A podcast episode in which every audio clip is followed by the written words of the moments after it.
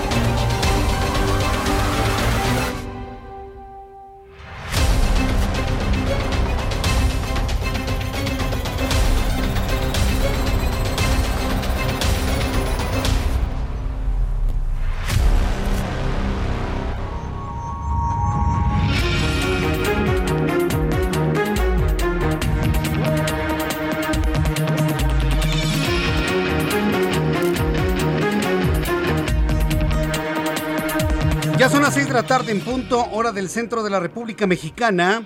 Le presento un resumen con las noticias más importantes aquí en el Heraldo Radio. Le saluda Jesús Martín Mendoza con todas las noticias importantes en este día. Hoy, la información de este miércoles 17 de noviembre del año 2021. En primer lugar, le quiero informar aquí en el Heraldo Radio sobre lo más destacado que ha ocurrido. Bueno, pues el secretario de Relaciones Exteriores, Marcelo Ebrard, y la comitiva del presidente de la República Mexicana llegaron esta tarde a Washington para participar en la cumbre de líderes de América del Norte que se realizará mañana. Hay quienes aseguran que es el encuentro norteamericano más importante que ha enfrentado el presidente de la República desde que es presidente. Más adelante le voy a tener todos los detalles que conocemos el día de hoy. Y también le informo que la Secretaría de la Defensa Nacional anunció que se creará un batallón de la Guardia Nacional exclusivo para mantener la seguridad turística en la Riviera Maya en Quintana Roo. Iniciará actividades a partir del 1 de diciembre. No tuvieron otra alternativa más que pedirle apoyo nada más y nada menos que al ejército eh, como Guardia Nacional para poder cuidar la industria turística de nuestro país en la península de Yucatán. Le voy a tener todos los detalles de esto más adelante aquí en el Heraldo Radio. Y este miércoles un juez federal ordenó prisión preventiva en contra de Rosalinda N., esposa de Nemesio Ceguera, alias El Mencho, líder del cartel Jalisco Nueva Generación. Además, fuentes federales señalaron a Laisha Oseguera, hija del ex del Mencho, y su pareja sentimental Fernando Gutiérrez de ordenar el secuestro de dos elementos de la Marina. Un asunto que en estos momentos se cierne sobre el país para saber dónde se encuentran, dónde quedaron estos dos integrantes de la Marina Armada de México, asunto que se comenta prácticamente en todos lados. Voy a tener todos los detalles de esto más adelante aquí en el Heraldo Radio. Fitch Ratings, esta calificadora de las calificadoras que no quiere el presidente mexicano, Fitch Ratings, calificó la cali, ratificó, perdone usted, ratificó la calificación de México relativa a la deuda a largo plazo en divisas y en moneda local en triple B menos con una perspectiva estable respaldada por un marco de política macroeconómica prudente. O sea, ¿qué significa esto? Que mejoró un poquitito, un poquitito la expectativa de la deuda a largo plazo de México. ¿Por qué? Derivado de las acciones de vacunación en México. Más adelante le voy a tener los detalles de esto aquí en el Heraldo Radio. También le informó a esta hora de la tarde que la Organización Panamericana de la Salud reveló que el SARS-CoV-2 tardará varios años en convertirse en un virus endémico y por esta razón continuará causando brotes infecciosos. A pesar de la vacunación, el tiempo para que esto suceda es indefinido y el fin de la pandemia es incierto. A ver, mucha atención para aquellos que aseguran que ya esto ya es cosa del pasado, que ya lo lograron, que ya la pandemia ya pasó, que es un problema menor. A ver, para todos los que consideran que ya es un asunto del pasado el SARS-CoV-2, bueno, pues ahí están las revelaciones que hace la Organización Panamericana de la Salud de que este virus nos acompañará durante varios años y que todavía es incierto el fin de la pandemia. No te confíes. Seguimos en pandemia, según quién? La Organización Panamericana de la Salud. Hoy, 17 de noviembre de 2021, se cumplen dos años de la detección del primer caso de COVID en Wuhan, China. El paciente cero se identificó, como lo recordamos todos, como un hombre de 55 años, aunque no se tiene con precisión que efectivamente haya sido este el caso número cero. Pero bueno, está, de manera emblemática se está planteando el segundo año, dos años ya, ¿eh, señores? Señoras y señores, dos años ya con este virus y que en los programas informativos lo tenemos desde principio hasta el fin.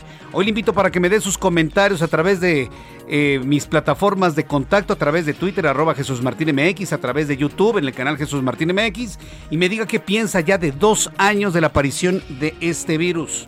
Producto de un caldo asqueroso, horrible de murciélago producto de haberse comido a mordidas un pangolín? ¿Usted cree eso? Todavía somos tan ingenuos para creer que esto surgió de un caldito amarillento de murciélago. No, por favor. De verdad, por favor. Pero bueno, hay quienes aseguran que sí, que alguien se comió un pangolín, se enfermó y contagió a otro y a otro y a otro y a otro. Ya tenemos quién sabe cuántas mutaciones de un virus que habría aparecido en una de las escamas del pangolín. A mí me cuesta mucho creer eso, pero en fin, dos años. Le invito a que me dé sus opiniones a través de Twitter, arroba Jesús Martín MX. Vamos con nuestros compañeros reporteros urbanos, periodistas especializados en información de ciudad. Gusto en saludarte, Javier Ruiz. ¿En qué ubicación te encuentras? El gusto es mío, Jesús Martín. Nos encontramos recorriendo la zona centro de la Ciudad de México y les tenemos buenas eh, noticias en específico para quien transitaba sobre el paseo de la Reforma, la avenida Hidalgo y parte del eje central Lázaro Cárdenas, y es que Jesús Martín teníamos pues bloqueadas estas arterias por parte de maestros del estado de Guerrero que están exigiendo que se regularicen después sus plazas. Y es por ello que pues estaban en una instancia en la avenida Juárez y el paseo de la Reforma, sin embargo al no obtener una respuesta favorable pues decidieron marchar pues a ningún lugar porque primero lo hicieron hacia dirección hacia la avenida de los insurgentes, posteriormente fueron encapsulados por elementos de la Sociedad Ciudadana y posteriormente decidieron regresar a su campamento donde se encontraba en el Zócalo, sin embargo, pues este fue ya también removido hacia la calle de República de Brasil y República de Cuba.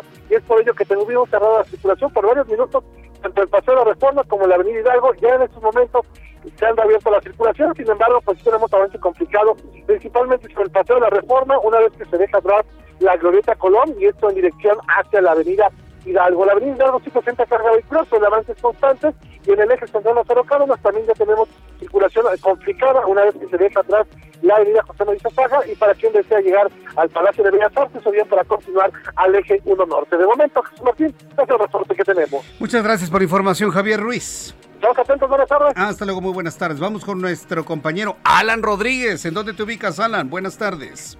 Jesús Martín, amigos, muy buenas tardes. Acabamos de recorrer la avenida Congreso de la Unión a partir del eje del cruce con el eje 3 Sur y hasta la zona de circuito interior. Hemos encontrado buen avance y únicamente algunos ligeros asentamientos al cruce con Fray Servando. Esto para todos nuestros amigos que se desplazan desde la zona centro hacia la zona norte. También una alternativa es la avenida Eduardo Molina, la cual presenta también buen avance a partir de Emiliano Zapata en la zona de San Lázaro hasta el cruce con Río Consulado. En el sentido contrario, algunos asentamientos entre San Juan de Aragón y hasta la zona del circuito interior, por lo cual lo invitamos a circular con mucha precaución. Por lo pronto, el reporte. Muchas gracias por esta información, Alan Rodríguez. Continuamos al pendiente. Buenas tardes. Hasta luego, muy buenas tardes. Mario Miranda, me da mucho gusto saludarte. Bienvenido, Mario. Mario Miranda en unos instantes más nos tendrá información de otros puntos del Valle de México, así que le invito para que se quede con nosotros aquí en el Heraldo Radio. Por lo pronto, ¿qué es lo que sucedió un día como hoy, 17 de noviembre, en México, el mundo y la historia? Abra Marriola. Amigos, esto es un día como hoy en la historia 17 de noviembre 1617 en Veracruz. El virrey Diego Fernández de Córdoba manda fundar la aldea de pues de Córdoba. 1800 en Washington DC se reúne por primera vez el Congreso. 1970 en Estados Unidos se patenta por primera vez el ratón de computadora, el mouse. 1975 Steve Harris crea la banda Iron Maiden. En 1983 en nuestro país se forma en la clandestinidad el Ejército Zapatista de Liberación Nacional. En el año 2006 en los Estados Unidos sale a la venta la PlayStation número 3. Además, hoy es el Día Internacional del Cáncer de Pulmón. Es el Día Internacional de los Estudiantes. Es el Día Mundial del Niño Prematuro. Y es el Día Mundial en recuerdo de las víctimas de accidentes de tráfico. Amigos, esto fue un día como hoy en la historia. Pues muchas gracias, ¿verdad? Muchas gracias a Abraham Arreola por las efemérides del día de hoy. Por cierto, saludos y felicitaciones a quienes cumplen años, festejan su santo el día, un día como hoy, 17 de noviembre. Muchas eh, gracias por estar en sintonía con nosotros. Bueno, dos avisos, dos avisos.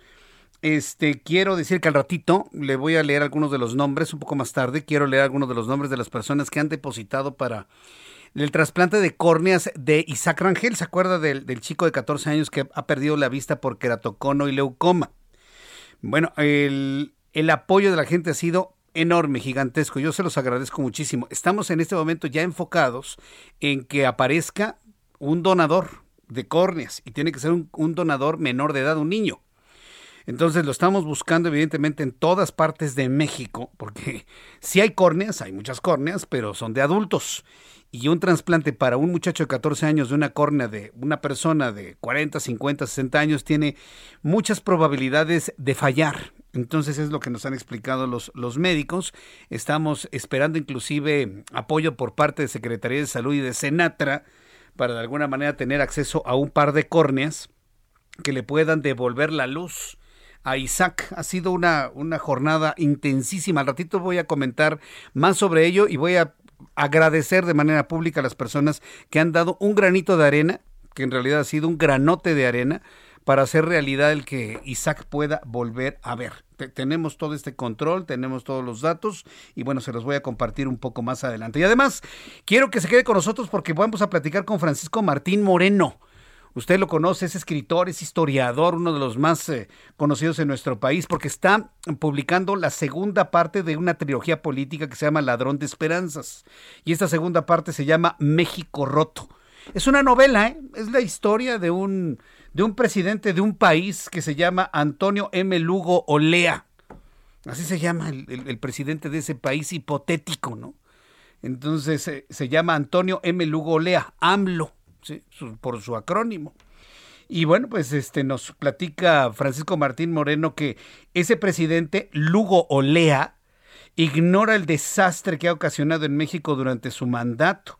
Una catástrofe en el orden sanitario, económico, financiero educativo. Los muertos, los pobres, los desempleados, los enfermos, le quitarán el sueño al presidente de ese hipotético país, Lugo Olea AMLO vive en una burbuja creada por el espejismo de las mentiras dichas en sus conferencias matutinas reforzadas por su aparato de comunicación en redes y medio. Quizás entonces no es consciente del México roto que va a entregar. Es la novela de Francisco Martín Moreno, México roto, la segunda parte de la trilogía política Ladrón de Esperanzas, con la historia de este personaje de un país ficticio un personaje hipotético conocido como Antonio M. Lugo Olea. Va a estar interesante. Francisco Martín Moreno al ratito estará con nosotros aquí en el Heraldo Radio. Bueno, cuando son las 6 de la tarde con 13 minutos hora del centro de la República Mexicana, vamos a revisar las condiciones meteorológicas para las próximas horas. El Servicio Meteorológico Nacional que depende de la Comisión Nacional del Agua, nos informa sobre las condiciones meteorológicas que prevalecerán en las próximas horas. Pronóstico del tiempo, vaya frío que ha estado haciendo en el centro del país. Dice el Servicio Meteorológico Nacional que se pronostican lluvias puntuales fuertes en Yucatán y en Quintana Roo, tolvaneras en el norte del país y al final del día el ingreso de un nuevo frente frío. Por eso usted va a sentir así como que algo, algo de frío todavía debido a las condiciones atmosféricas que prevalecen en este momento. Intenso frío se ve venir un poco más adelante. Para el día de hoy, ambiente frío, muy frío al amanecer en zonas altas del norte, también esto prevalecerá para el día de mañana. Por otro lado, canales de baja presión sobre el sureste del territorio nacional la entrada de humedad del Golfo de México y Mar Caribe. Hay una línea seca que se mantendrá sobre el norte del país y un canal de baja presión sobre el noroeste de México que van a originar viento con rachas de 60 a 70 kilómetros por hora y tolvaneras en Chihuahua. Al final del día se pronostica el ingreso de un nuevo frente frío, es decir, ya a esta hora de la tarde, sobre el norte del país. La masa de aire frío que lo impulsa va a producir inclusive vientos de hasta 60 kilómetros por hora. Elementos atmosféricos, bueno, pues los frentes fríos, canales de baja presión, una línea seca, una masa de aire frío y un nuevo frente frío que está entrando apenas al territorio nacional. Con estos elementos atmosféricos le doy a conocer pronóstico del tiempo para las siguientes ciudades. Amigos que nos escuchan en Monterrey, Nuevo León, les recuerdo que en Monterrey estamos ya desde las 6 de la tarde a través de nuestras plataformas digitales y a partir de las 7 de la noche en el 99.7 de FM. Muchas gracias amigos en Monterrey que me escriben a esta hora de la tarde a través de digitales. Gracias, les se los agradezco muchísimo. Amigos en San Pedro, en Escobedo, desde Guadalupe nos escriben y también obviamente de la ciudad de Monterrey. Temperatura mínima 13 grados, máxima 31. En Guadalajara, Jalisco, mínima 8, máxima 25. En Acapulco, Guerrero, mínima 23, máxima 32. En Tijuana, Baja California, mínima 12, máxima 21. Y aquí en la capital de la República, el termómetro en este momento está en 20 grados. La temperatura mínima estará en 6 mañana la amanecer. La, la sensación térmica será de 6 grados y la máxima 23 grados Celsius.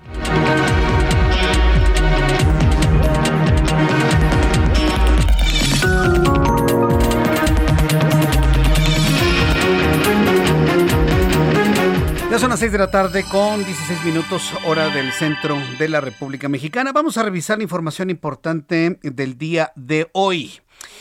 Bueno, de acuerdo con eh, este portal de noticias, que por cierto es uno de los más eh, comentados y que ha generado muchas, eh, mucha controversia por sus investigaciones, de acuerdo con Animal Político, más de 80 mil elementos del ejército mexicano, 80 mil. O sea, cuando hablamos de 80 mil, ¿de qué estamos hablando? Estamos hablando de un ejército completo. ¿sí? De acuerdo con Animal Político, 80 mil elementos del ejército mexicano han sido movilizados por órdenes del presidente de México para intervenir en tareas de seguridad pública en apoyo a las fuerzas policíacas, policiales locales. Se trata de la cifra de militares desplegada en las calles más alta desde 2006. Es decir, para todos aquellos que hablaban y acusaban al entonces presidente Felipe Calderón de militarizar al país, yo los veo muy calladitos ahora, ¿eh? Toda la oposición que hoy es gobierno que hablaba de una militarización de México con Felipe Calderón, yo los veo muy calladitos ahora. Nadie habla absolutamente de nada, ¿no? Pero bueno, el dato es interesante porque si hablamos que no se veía este despliegue del ejército desde el año 2006, cuando inició la llamada guerra contra el narcotráfico, incluso duplica a la de los años pasados, es decir, duplica la cantidad de elementos del ejército desplegados en tiempos de Enrique Peña Nieto. Es decir, no se veía el ejército tan presente en todos lados como ahora. Como ahora. Eh, yo le invito para que me dé sus comentarios a, esto a través de Twitter, arroba Jesús Martín MX, y envíeme un mensaje a través de nuestro chat en vivo en nuestro canal de YouTube, Jesús Martín MX, Jesús Martín MX. Mientras tanto, hoy por la mañana el presidente mexicano declaró que buscará convencer al actual gobernador de Quintana Roo, Carlos Joaquín González, de integrarse al gobierno federal en cuanto termine su periodo como mandatario estatal. Esa es la estrategia de López Obrador. A todos los gobernadores de la oposición les empieza a decir, mira, vente conmigo y estarás bien. Yo, en lugar de perseguir, te voy a proteger. Y bueno, pues más de uno cae. Pues sí, más de uno cae. Carlos Joaquín, ay, va a caer redondito, hombre. Redondito. Le van a dar un consulado, le van a dar una embajada. Basta a saber, conociendo a Carlos Joaquín, redondito va a caer. Pero bueno, hoy anunció que le va a, ofrecer esa manzana, ¿no? Al todavía gobernador de Quintana Roo. En conferencia de prensa desde Cancún, el jefe del Ejecutivo Federal destacó las buenas relaciones que mantiene con el gobernador y a su vez los buenos resultados que ha entregado a la población durante su gestión. Eso fue lo que comentó el presidente de la República, Andrés Manuel López Obrador, hoy por la mañana en su conferencia de prensa en aquel lugar, en donde hay que decirlo, sin duda alguna destacó todo lo que es el despliegue de seguridad que pues de alguna manera supera todo lo visto en años y en sexenios anteriores. Hay que decirlo con finalmente cómo es. Luis Crescencio Sandoval, titular de la Secretaría de la Defensa Nacional, habría anunciado la creación de un batallón especial para mantener la seguridad turística en la zona de la Riviera Maya en Quintana Roo. Este nuevo cuerpo de seguridad comenzará a operar el 1 de diciembre y contará con 1.455 agentes. Mediante el batallón se busca reforzar la seguridad en el área turística y cuando se necesite coordinar labores con otras autoridades en operativos contra organizaciones criminales de la región. Esto fue lo que dijo el general secretario Luis Crescencio Sandoval. La creación de un batallón de seguridad turística de la Guardia Nacional. Eh, este será a partir del día primero de diciembre. Ya también por parte de la Secretaría de Marina se encuentran 126 eh, elementos de la Unidad de Operaciones Especiales de la Armada ya trabajando. este batallón eh, que también tendrá la atención a toda la Riviera Maya, eh, va a contar con 1.445 agentes de Guardia Nacional. Pues es un reconocimiento tácito, ¿no? De que está imparable la delincuencia en estos puntos turísticos, imparable. Y policías que están o infiltrados o coludidos o rebasados, una de tres, ¿no? Infiltrados, coludidos o rebasados, de todas, todas, por el crimen organizado. Es un reconocimiento en sí mismo, ¿no? Ojalá y verdaderamente la presencia del ejército sea un elemento de formación, de preparación, de capacitación de las policías locales. déjeme ser un poquito ingenuo, hombre, por favor. Tengo la obligación de decírselo, ¿no? En el buen deseo de las cosas. Pero de ahí a que ocurra, mire, pues, quién sabe. Finalmente, quién sabe. Por lo pronto, ahí está el ejército con una cantidad de elementos que nunca en el tiempo contemporáneo habíamos visto circular de esa manera. Cuando son las 6 de la tarde con 21 minutos horas del centro de la República Mexicana, bueno, pues ya le de los elementos, también de esa invitación que le hizo el presidente de la República de manera directa al gobernador de Quintana Roo. Ya que estamos hablando de crimen organizado y cómo de qué manera se manifiesta y las formas en las que lo quieren contener, quiero informar que un juez de control en el estado de Morelos dictó hoy prisión preventiva justificada a Rosalinda González Valencia esposa de Nemesio Ceguera Cervantes, el Mencho, líder del cartel Jalisco Nueva Generación. La esposa del Mencho fue detenida este lunes por incumplir diversas medidas cautelares. Tras la detención de Rosalinda, se dio a conocer la desaparición de dos elementos de la Marina los cuales habrían sido secuestrados en un centro comercial por órdenes de Laisha Michelle Ceguera González, hija del Mencho. Eso es lo que se sabe. Como que se sabe demasiado, ¿no? Y su pareja sentimental Cristian Fernando Gutiérrez Ochoa. La información la tiene completa nuestra compañera Mayeli Maris Mayeli Mariscal, quien vamos a tener a Mayeli Mariscal después de los mensajes para que nos haga un recuento completamente amplio de todo lo que trasciende y todo lo que se sabe sobre este caso. Por lo pronto, quiero agradecerle mucho sus comentarios que me siguen llegando a través de YouTube en el canal Jesús Martín MX. Muchas gracias a Carl Weiss, muchas gracias también a Juan Arenas, también para Elizabeth Aguirre Rodríguez. Hola, ¿cómo te va, Eli? Gracias por estar eh, con nosotros. Lulu, Lulu Hernández, también saludando a todos. Eva Fuentes, Saludos Jesús Martín y amigos del chat. Buenas y frías tardes. Eh, bajó la temperatura, ¿eh? Aunque el termómetro marca en estos momentos entre 19 y 20 grados, la sensación térmica es como de unos 14, 15 grados debido a que hace algo de viento. Para que por favor usted se abrigue muy bien y no se confíe del intenso frío que está en, eh, sobre el centro del país. Le invito a que también me escriba a través de Twitter, arroba Jesús Martín MX, arroba Jesús Martín MX, con sus opiniones, ¿eh? Con sus opiniones a lo que sucede en nuestro país con esta presencia de la Guardia Nacional, de, elementos del ejército mexicano y varias personas que no están de acuerdo con estas decisiones que se dieron a conocer el día de hoy. Me dice Jorge Telles Girón a través de Twitter que el presidente se quiere reelegir y tener al ejército de su lado para no tener opositores como en Nicaragua. Bueno, esa posibilidad, Jorge Telles, pues está prácticamente rebasada. Hay que recordar que ayer la Suprema Corte de Justicia de la Nación declaró completamente inconstitucional en una votación por unanimidad la extensión del mandato del presidente de la Suprema Corte de Justicia de la Nación. Hay que entender que si es inconstitucional la extensión de mandato de un presidente de un poder, por lo tanto, es exactamente igual para el presidente de otro poder, en este caso del Ejecutivo. No lo veo de esa manera, pero todo puede suceder en la presente administración. Bien, ahora sí, voy a los anuncios. Le invito para que me escriba a través de Twitter, arroba Jesús y a través de nuestro canal de YouTube.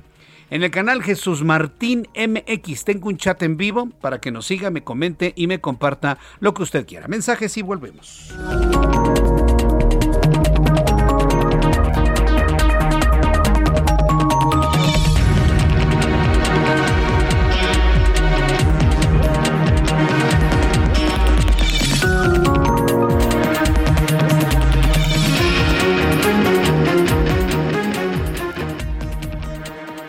Escuchas a Jesús Martín Mendoza con las noticias de la tarde por Heraldo Radio, una estación de Heraldo Media Group.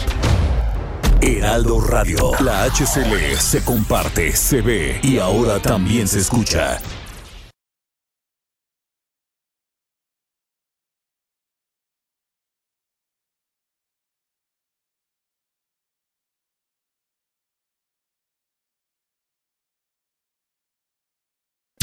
Radio. Escucha las noticias de la tarde con Jesús Martín Mendoza. Regresamos.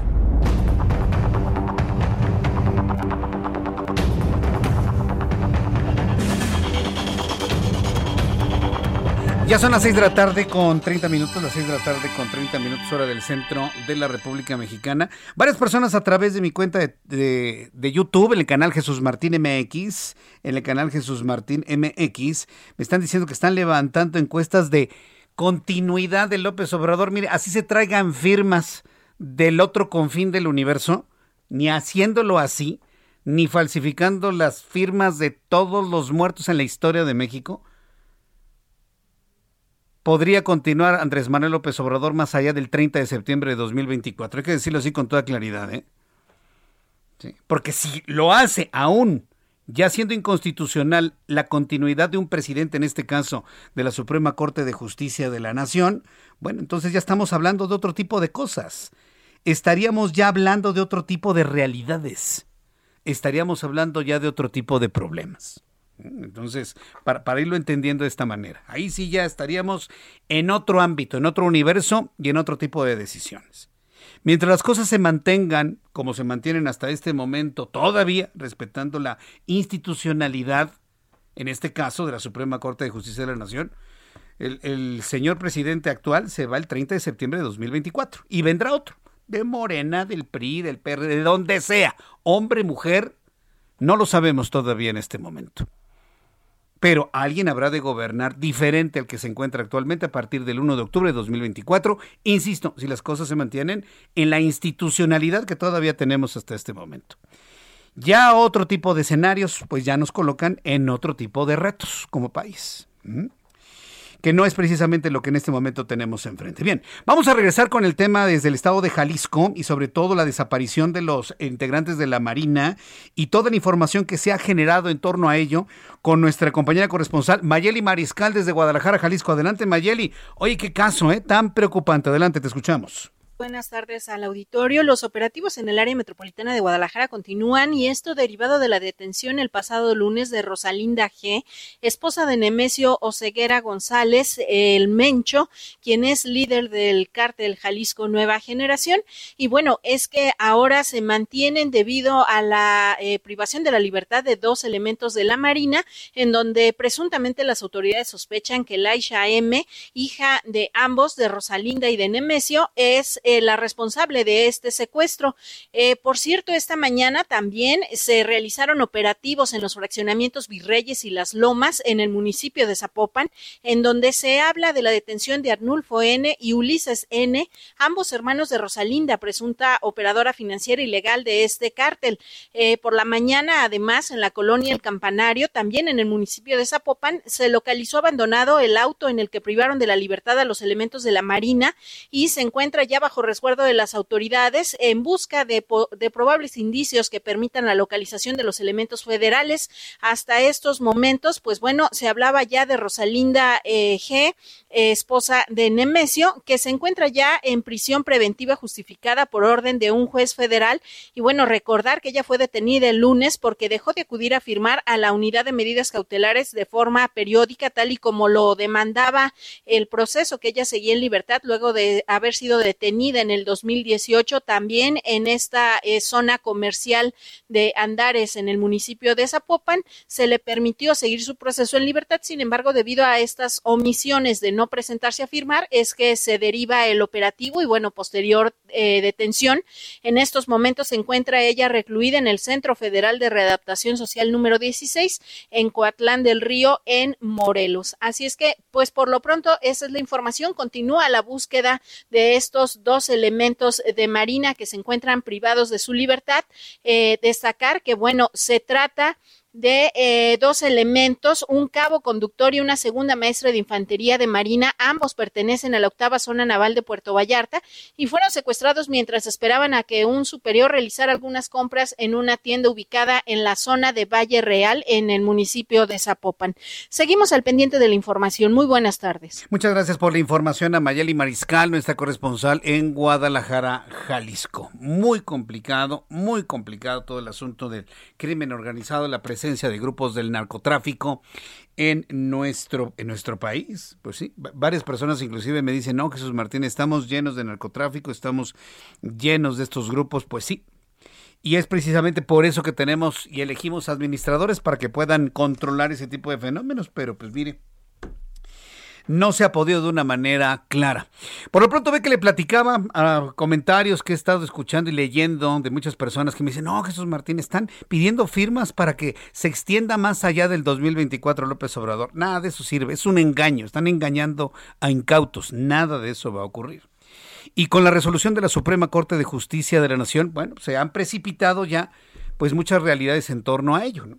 Pero hay a quienes no les ha gustado este asunto. Mire, el coordinador del Movimiento de Regeneración Nacional en el Senado, Ricardo Monreal, todos lo conocemos, es un contrapeso importantísimo para el presidente de la República, pues rechazó la grosera intromisión, así lo calificó, la grosera intromisión de la Suprema Corte de Justicia de la Nación y de la ministra Norma Lucía Piña por calificar de apresurada la discusión de la Cámara para aprobar un artículo transitorio en la Ley Orgánica del Poder Judicial de la Federación, con la que se pretendía ampliar el mandato del ministro Arturo Saldívar. Recuerde, de haber pasado esta ampliación de mandato, aunque Arturo Saldívar hubiese renunciado y haber puesto a un sustituto para cumplir con ese periodo, estaríamos en este momento en una incertidumbre de lo que iba a pasar en 2024.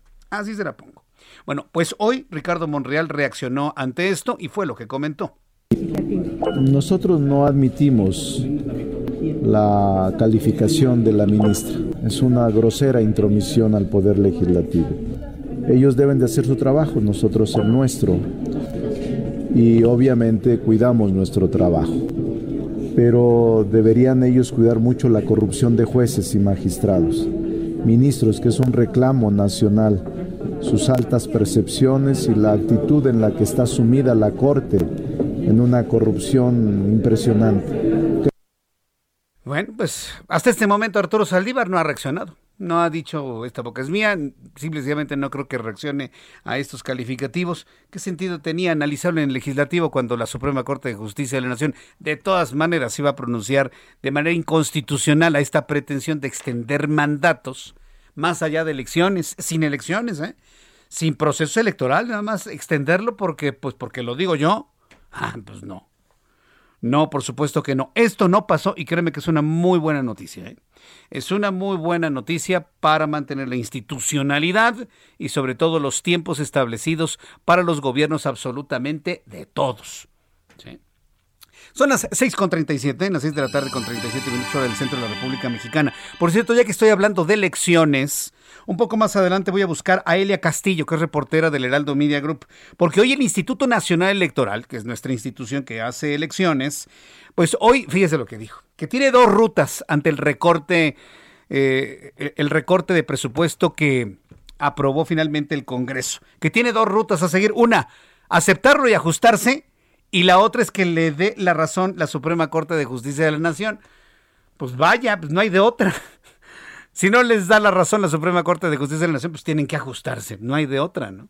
Van a tener que sacar dinero abajo de las piedras. Pues a ver, ya lo veremos. Un poco más adelante le voy a platicar sobre esto.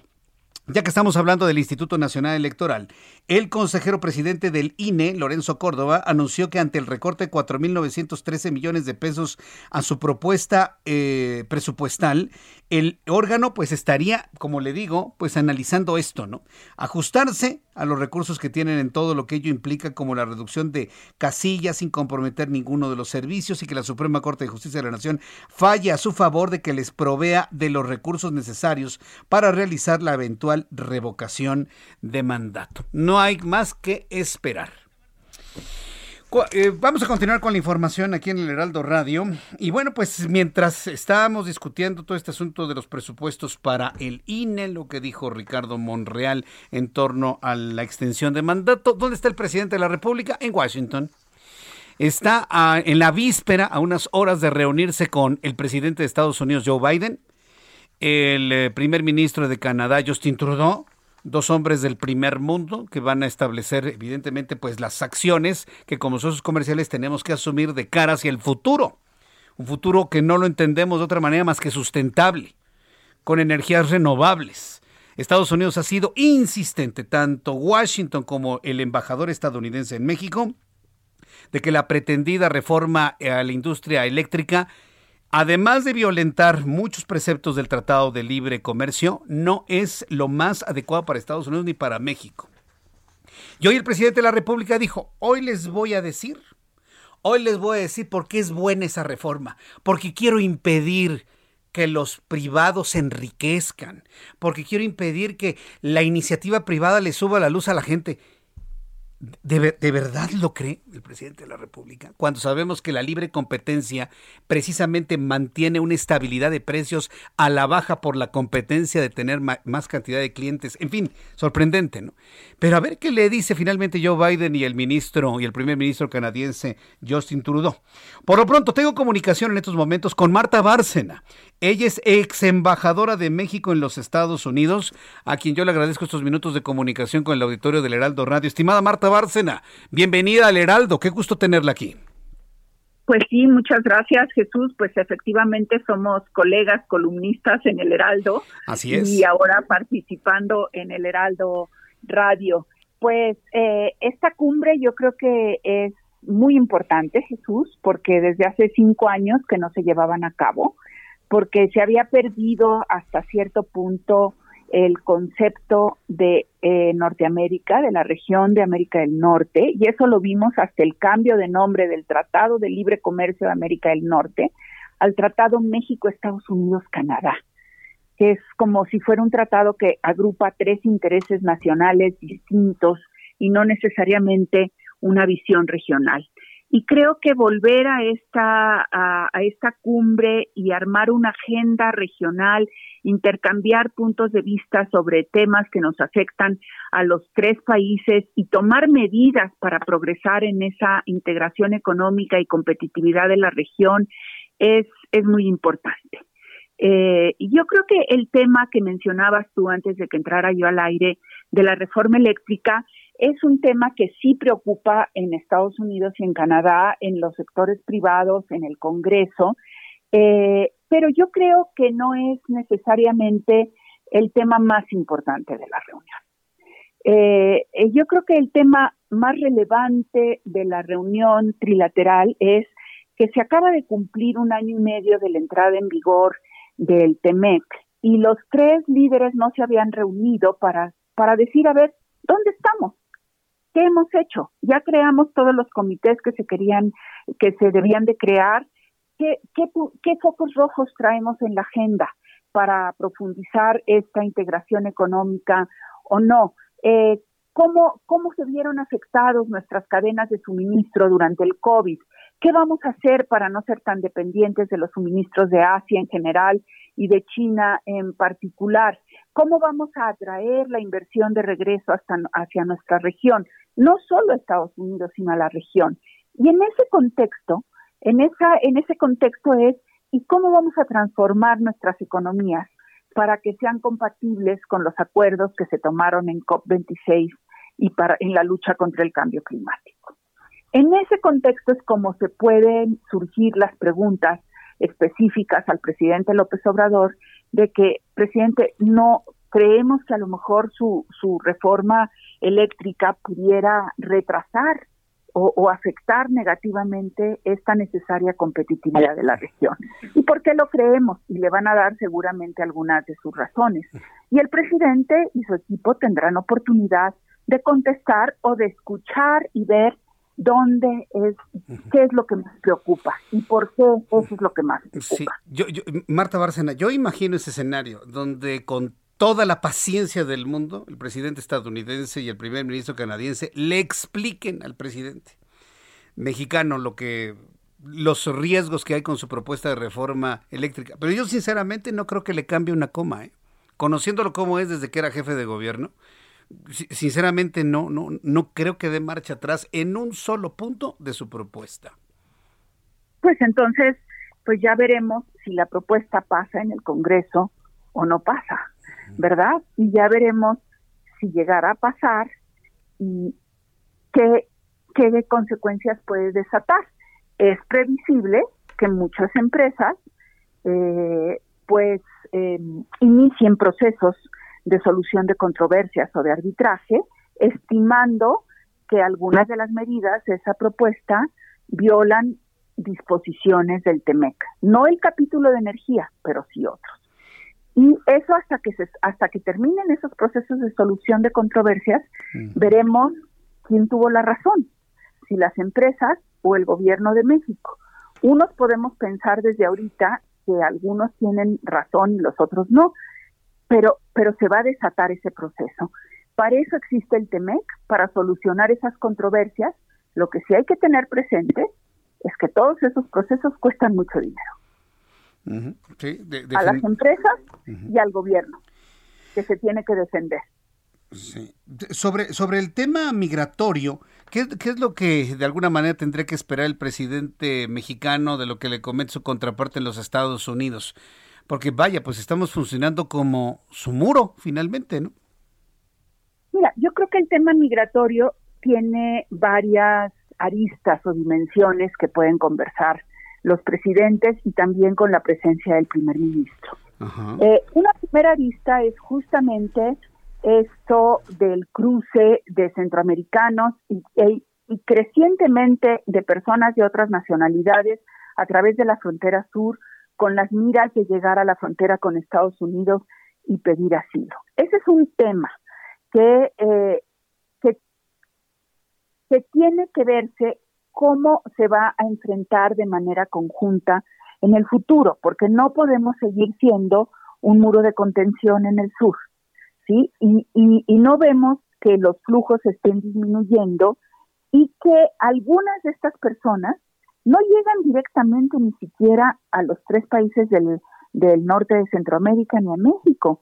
Llegan a Brasil, llegan a Ecuador, estaban en Chile y cruzan. Entonces, eso quiere decir que tenemos que trabajar con esos países, la región de América del Norte también, ¿sí? Para que haya medidas de mayor orden y control. Por otra parte, tenemos la situación específica de los migrantes mexicanos, que ha aumentado también el número de mexicanos que cruzan la frontera de manera irregular.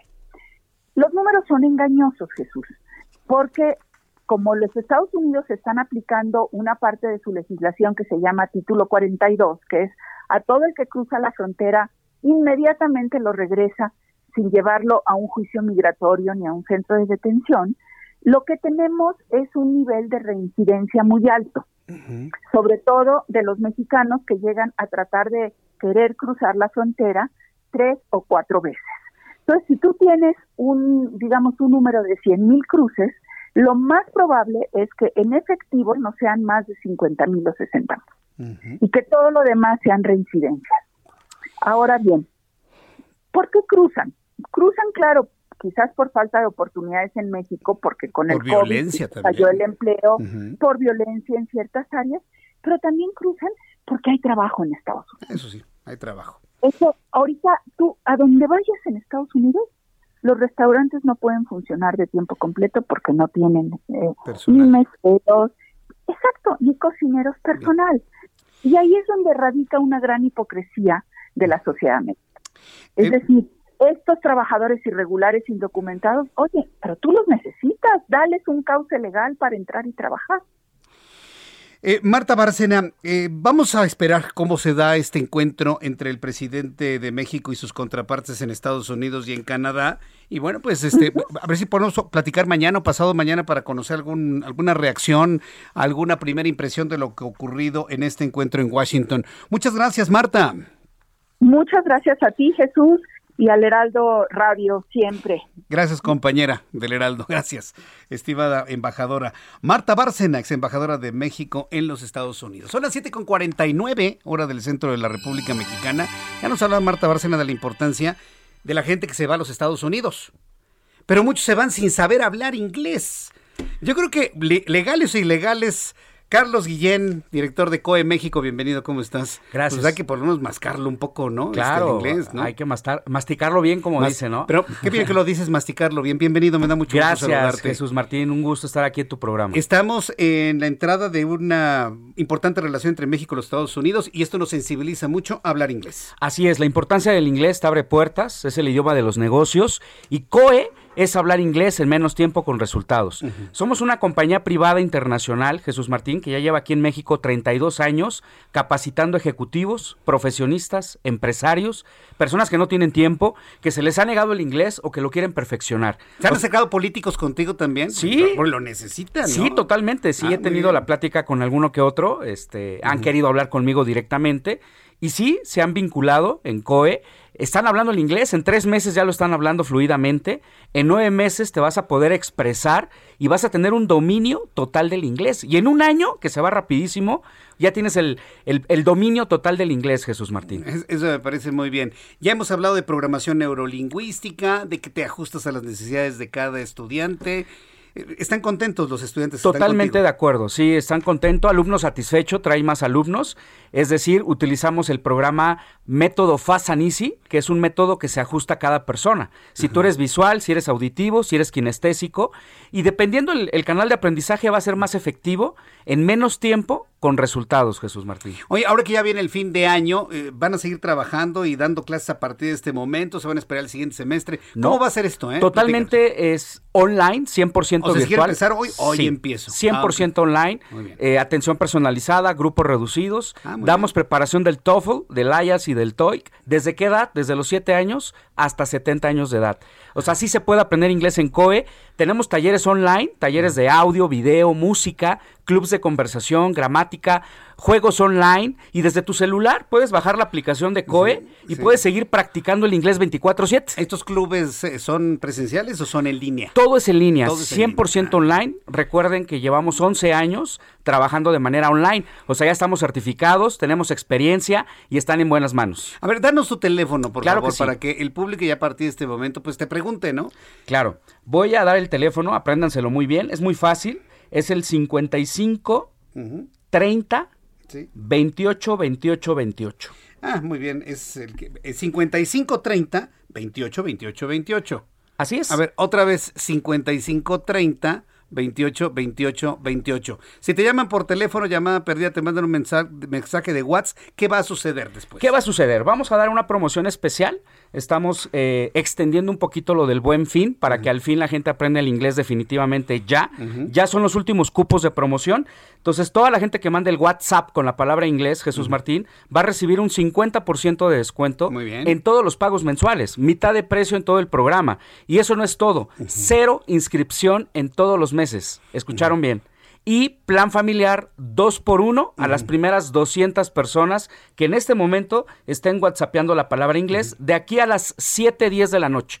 ¿Te parece bien? WhatsApp y también llamadas perdidas. Mensaje de texto, un, llamado y cuelga, porque también la gente está llame, llame, no, llamada y cuelga. Porque estar en el, en el auto, entonces pueden marcarlo y luego colgar para recibir una llamada de tu ¿no? Exactamente. A ver, 55 30 28 28 28. ¿Otra vez, Carlos? Sí, 5530 28 28 28. ¿Sabes qué es lo más difícil para aprender inglés, Jesús Martín?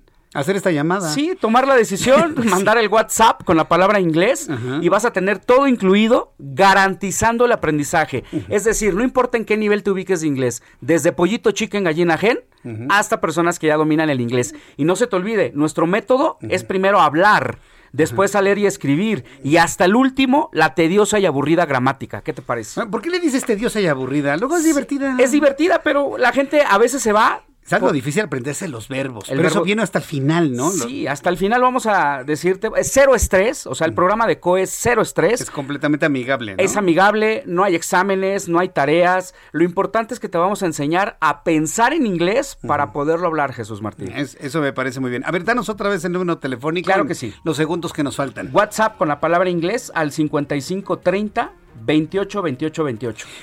Mándele un WhatsApp, haga una llamada perdida, pregunte, mire, por preguntar, en una de esas se convence y puede iniciar de una manera muy interesante, aprendiendo y hablando inglés el año que entra y empezando a estudiar de manera inmediata. Así es, y es más costoso no saber inglés porque te pierdes de grandes oportunidades de negocios, de viaje, de muchas cosas. A ver, otra vez el teléfono. 55 30 28 28 28. 55 30 28 28 28. Estimado Carlos, pues gracias por estar aquí con nosotros. No, al contrario. ¿eh? COE es hablar inglés en menos tiempo con resultados. Qué bueno que nos das esta, esta certificación o esta recomendación muy importante a tu público del Heraldo Radio. Otra vez el teléfono. Claro que sí, 5530 y al final tres veces 28. Perfecto, muy bien. 5530 28 28 28. Gracias, Carlos. Llama ya. Escuchas a Jesús Martín Mendoza con las noticias de la tarde por Heraldo Radio, una estación de Heraldo Media Group. Heraldo Radio, la HCL se comparte, se ve y ahora también se escucha. Heraldo Radio, la HCL se comparte, se ve y ahora también se escucha. Escucha las noticias de la tarde con Jesús Martín Mendoza. Regresamos.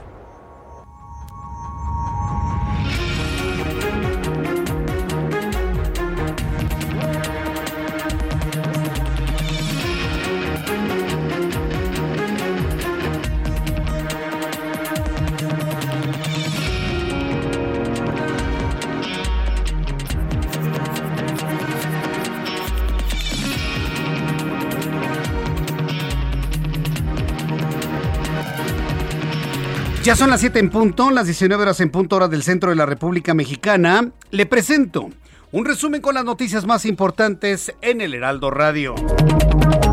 La ex embajadora de México en los Estados Unidos, Marta Bárcena, declaró en entrevista con el Heraldo Radio que para saber las consecuencias reales de reforma eléctrica del presidente mexicano debemos esperar a que se apruebe y que las empresas inicien procesos para resolver controversias porque la reforma viola el Tratado de Libre Comercio entre Canadá, Estados Unidos y México. Pero en lo que se resuelven los problemas, se van a generar grandes gastos al gobierno de México. Esto fue lo que advirtió en su momento y de manera muy puntual Marta Bárcena, ex embajadora de México en Estados Unidos. Es previsible que muchas empresas eh, pues em, inicien procesos de solución de controversias o de arbitraje, estimando que algunas de las medidas de esta propuesta violan disposiciones del TEMEC. No el capítulo de energía, pero sí otro. Y eso hasta que se, hasta que terminen esos procesos de solución de controversias, veremos quién tuvo la razón, si las empresas o el gobierno de México. Unos podemos pensar desde ahorita que algunos tienen razón y los otros no, pero, pero se va a desatar ese proceso. Para eso existe el TEMEC, para solucionar esas controversias. Lo que sí hay que tener presente es que todos esos procesos cuestan mucho dinero. El secretario de Relaciones Exteriores, Marcelo Ebrard, negó que los presidentes de Estados Unidos, Joe Biden, del primer ministro de Canadá, Justin Trudeau, y el presidente de México vayan a abordar la reforma energética como uno de los temas en la cumbre trilateral, además del programa migratorio del gobierno estadounidense Quédate en México. Sí lo van a abordar. Por supuesto, es una de las principales preocupaciones de nuestros socios comerciales. Ya estaremos muy atentos de lo que finalmente se conozcamos, ¿eh? Se diga finalmente de este encuentro. El Instituto Nacional de Transparencia, Acceso a la Información y Protección de Datos Personales, el INAI, ordenó a la Fiscalía General de la República dar a conocer la versión pública de la carpeta de investigación del caso Oderbrecht en la Plataforma Nacional de Transparencia y actualizarla cada tres meses. Le informo que el gobernador del estado de Guanajuato, Diego Sinué, recibió el premio al primer lugar en la categoría estatal del Certamen de Innovación Transparencia 2021, otorgado por el Instituto Nacional de Transparencia, Acceso a la Información y Protección de Datos Personales. El gobernador de Guanajuato, Diego Sinué, reiteró que es motivo de orgullo que Guanajuato haya recibido este premio, el cual contribuye a seguir fortaleciendo el desarrollo de la entidad. Desde el 1 de mayo, la Secretaría de la Función Pública ha recibido una cifra récord de más de 1.471.000 declaraciones de situación patrimonial y de intereses en la modalidad de modificación correspondientes al ejercicio 2021, lo que significa un nivel de cumplimiento del 95.2%. La Casa Blanca emitió datos que muestran que el ritmo de vacunación contra COVID-19 en menores de 5 a 11 años tiene un ritmo triplicado en comparación al de los adultos, debido a que en dos semanas se vacunaron a cerca del 10% de todos los menores en este rango de edad con al menos una dosis. Este porcentaje representa cerca de 2.6 millones de niños. Esto lo dicen en los Estados Unidos y seguramente también será un tema que se aborde en el encuentro trilateral. En este resumen de noticias le informo que la empresa Apple anunció la figura de reparaciones de autoservicio, las cuales permitirán a los clientes con conocimientos técnicos hacer sus propias reparaciones y tener acceso a las piezas y herramientas oficiales de manera legal y confiable. Las reparaciones de autoservicio estarán disponibles a principios del año que vienen comenzando por Estados Unidos para las gamas de iPhone 12 y el iPhone 13, a los que pronto seguirán la familia de iMac con los procesadores de la casa M1. Como sea, siguen siendo equipos carísimos y, tan buenos como cualquier otro. ¿eh? Son las 7.5. Este es un resumen con las noticias más importantes. Le invito para que siga con nosotros. Le saluda Jesús Martín Mendoza.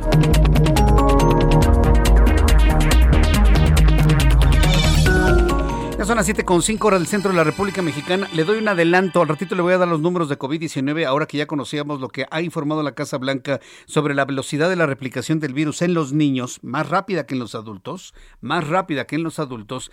Quiero informarle en este momento, suba el volumen a su radio, que hoy la Secretaría de Salud está informando de un contagio de 3.826 personas. ¿Sabe lo que significa esto? Es el número más alto en todo el mes de noviembre. Está bien. Es un problema menor. No nos importe. Ya mucha gente no usa el cubrebocas. Increíblemente desde instancias gubernamentales se habla de no usarlo. Yo tengo la responsabilidad moral de pedirle a usted que siga utilizando el cubrebocas a donde vaya. Así tenga dos o hasta tres vacunas. Use el cubrebocas a donde vaya para proteger y protegerse. El cubrebocas es para proteger a los demás y protegerse a sí mismo. Puede tener el virus y sentirse completamente bien, pero usted no sabe si el virus que le sale de su boca, haga de cuenta que le sale el virus como si fuera humo, insisto en esto, ¿eh? puede matar a la persona que tiene enfrente. Usted no lo puede saber, aunque esté vacunado. Entonces, usa el cubrebocas para proteger y protegerse. Usa el cubrebocas para proteger y protegerse. Es importantísimo. Bien, vamos a entrar en comunicación con nuestros compañeros, nuestros compañeros reporteros. Javier Ruiz, Alan Rodríguez, perdóname, Alan Rodríguez, adelante, ¿en dónde te ubicamos? Jesús Martín, amigos, muy buenas noches. En estos momentos tenemos un corte a la circulación en la calzada Azcapotzalco La Villa al cruce con la calle de Norte 59. Esto es perímetro de la alcaldía de Azcapotzalco en la colonia industrial Vallejo. En este punto, vecinos se encuentran inconformes porque no les han restablecido el servicio del agua desde aproximadamente hace un mes, por lo cual están haciendo una petición a las autoridades de esta demarcación para que pronto resuelvan esta situación. Las alternativas son la avenida Granjas y la avenida Ceilán y cabe destacar que elementos de la Secretaría de Seguridad Ciudadana ya realizan el corte a la circulación desde la estación de la, del suburbano de la estación de Fortuna. Por lo pronto, el reporte. Muchas gracias por la información. Continuamos al frente. Buenas noches. Gracias, Alan Rodríguez, y saludo a Mario Miranda. Qué gusto saludarte, Mario. ¿Qué tal, Jesús Martín? Buenas noches. Pues te comento que en estos momentos hay una fuerte movilización policiaca en la colonia del Valle debido al reporte de una persona lesionada por disparos de arma de fuego, esto al interior del número 1339 de la avenida División del Norte. Hasta el momento se desconoce el móvil del ataque. Testigos comentan que dos sujetos, los cuales viajaban en una moto, le disparan a esta persona al momento de ingresar a su domicilio. La persona lesionada fue trasladada al hospital Joco. Ya policías se encuentran custodiando la zona ya que el, el ataque fue entrando al estacionamiento de su domicilio, Jesús Martín. ¿En, ¿En dónde ocurre esto? ¿Me repites, por favor? En el número 1339 de la avenida División del Norte, en la colonia del Valle. Vaya, bueno, estaremos muy atentos de esta información. Es como un fraccionamiento, Jesús Martín, y está acordonado el portón porque el ataque comentan que fue al interior del estacionamiento. Qué barbaridad. ¿1300 qué me dijiste? Mil 1339. 1339 en la avenida División del Norte, en el centro de la colonia del Valle. Sí, antes de llegar a la calle Uxmal. Antes de llegar a Uxmal, correcto. Gracias por esta información.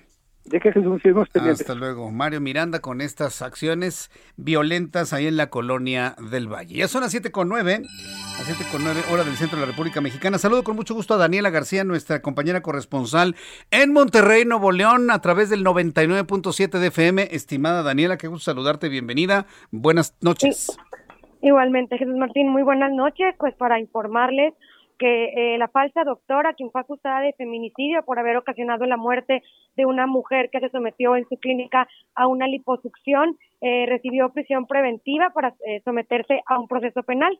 Esta tarde un juez de control determinó mantener en prisión preventiva a Nancy de Yanira, quien es acusada de feminicidio y usurpación de funciones profesionales después de que se diera a conocer la muerte de Cintia Lisset el pasado 5 de octubre en su clínica. Ella pues no ostenta ningún título de doctor, de cirujano o alguna especialidad que pudiera realizar este tipo de operaciones, por lo que pues se presume que hubiera cometido una negligencia. Sin embargo, las investigaciones encontraron que más bien se trató de la muerte se ocasionó por un golpe en la cabeza que recibió la paciente en la clínica. Después de eso, pues fue trasladada a un hospital privado, pero ya llegó sin vida. Eh, la Fiscalía General de Justicia decidió manejar esto como un feminicidio ya que encontraron algunos indicios de que se trataba de una muerte con eh, pues eh, dolo contra la mujer. Esto pues por haber eh, cometido hechos violentos, crueles e infamantes, ya que la privó de la vida al someterla a un procedimiento quirúrgico sin tener los conocimientos ni importarle la salud de la mujer aprovechándose de la confianza que tuvo por haberse ostentado como especialista en el ramo de la cirugía plástica, cosa que pues no era cierto. Además trasladó, como te comentaba, a, a esta mujer a un lugar público cuando la paciente ya había perdido la vida por lo que se determinó que su, actuar, su actuar ocasionó que la víctima perdiera la vida por razones de género. Se espera que pues, los juicios continúen más adelante, sin embargo la mujer ya se encuentra en prisión preventiva al menos por este momento. Vaya, pues este, todo por buscar la, la belleza y sentirse mejor consigo mismo y perder la vida me parece injustísimo. Gracias por esta información desde Monterrey, Nuevo León, Daniela. Estaremos muy pendientes de este caso, Jesús Martín. Muy buenas noches. Gracias, muy buenas noches, que te vaya muy bien. Saludos amigos que nos escuchan en Monterrey a través del 99.7 de FM. Qué bueno que están con nosotros. Recuerde que este programa de noticias empieza desde las 6 de la tarde. Si usted quiere estar informado desde las 6 de la tarde a través de digitales, www.elheraldodemexico.com, a través de nuestra aplicación El Heraldo de México, ahí desde las 6 de la tarde puede escuchar nuestro programa. Lo quiere hacer a través de YouTube, en el canal Jesús Martín MX, desde las 6 de la tarde. Además de escuchar las noticias, tengo un chat en vivo. Nos saludamos personalmente. Ve usted nuestra cabina de radio para nuestros amigos en Monterrey y de esta manera podrán tener dos horas de programa de noticias como a usted le gusta escuchar la información en Monterrey. Saludos amigos que nos escuchan allá en San Pedro, muchos amigos en San Pedro. Desde aquí les envío un enorme abrazo. Bien, continuando con la información. Ya está en la línea telefónica Mariano Riva Palacio. Como todos los miércoles nos tiene un tema muy interesante y usted es fumador o fumó durante mucho tiempo. ¿Sabe usted lo que es el EPOC? Mariano Riva Palacio con Bienestar H, qué gusto saludarte, bienvenido, muy buenas noches. Muy buenas noches, querido Jesús Martín Mendoza, un gusto saludarte. De la misma forma, nuestros amigos del Heraldo Radio. Fíjate, Jesús, que precisamente a tu comentario, hoy es el Día Mundial de la EPOC, es la enfermedad pulmonar obstructiva crónica, que es un padecimiento que se presenta principalmente en personas mayores de 40 años, afectando al 8% de los mexicanos adultos, Jesús Martín. Se trata de una enfermedad que hace que las personas no tengan oxígeno, que les falte el aire, pues en la mayoría de los casos ocurren pacientes, así como tú preguntabas a la audiencia, Jesús, que han fumado por muchos años, pero también hay otros factores, Jesús. La exposición significativa a partículas nocivas y gases, el humo de leña, también la exposición, el que la gente esté respirando constantemente polvo y por respirar esto es bien importante para quienes vivimos en las grandes urbes, por respirar tanta contaminación. Puede llegar a ser incapacitante debido a que en su fase avanzada o grave, pues requiere del uso de oxígeno suplementario, disminuye la capacidad de realizar actividades cotidianas, Jesús, restringe la movilidad, un dato interesante, y también presenta complicaciones cardiovasculares en la mayoría de los casos.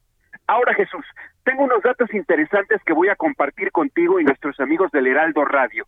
Según información de la última encuesta nacional de salud y nutrición, las enfermedades respiratorias crónicas, precisamente como la EPOC, son la quinta causa de consulta ambulatoria en México, con una prevalencia igual entre hombres y mujeres, 50-50. Los pacientes experimentan episodios llamados exacerbaciones, que son crisis, con los siguientes síntomas, Jesús. Falta de aire, silbido, opresión en el pecho, tos constante y falta de energía. Todos estos síntomas juntos pues empeoran con la variación diaria habitual y persisten y persisten por lo menos varios días, incluso semanas. Precisamente con, eh, motivo del Día Mundial de la EPOC, que se conmemora el día de hoy, cada 17 de noviembre, le preguntamos al doctor Marco Polo Macías, que es especialista en neumología y alta especialidad en endoscopía torácica, acerca de este, este día, y esto es lo que nos dice Jesús que aunque la enfermedad es progresiva y que em, empeora con el tiempo, hay buenas noticias. Es un padecimiento estable. Eso significa que con un manejo adecuado, la mayoría de los pacientes pueden lograr un buen control de los síntomas y mejorar su calidad de vida, así como reducir el riesgo de otras afecciones asociadas, como son las enfermedades cardíacas. Y aquí van otros datos interesantes.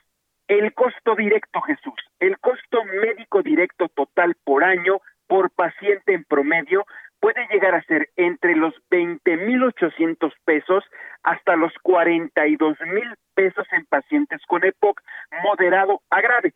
Estos datos nos revela el estudio costos médicos directos en pacientes con EPOC en México.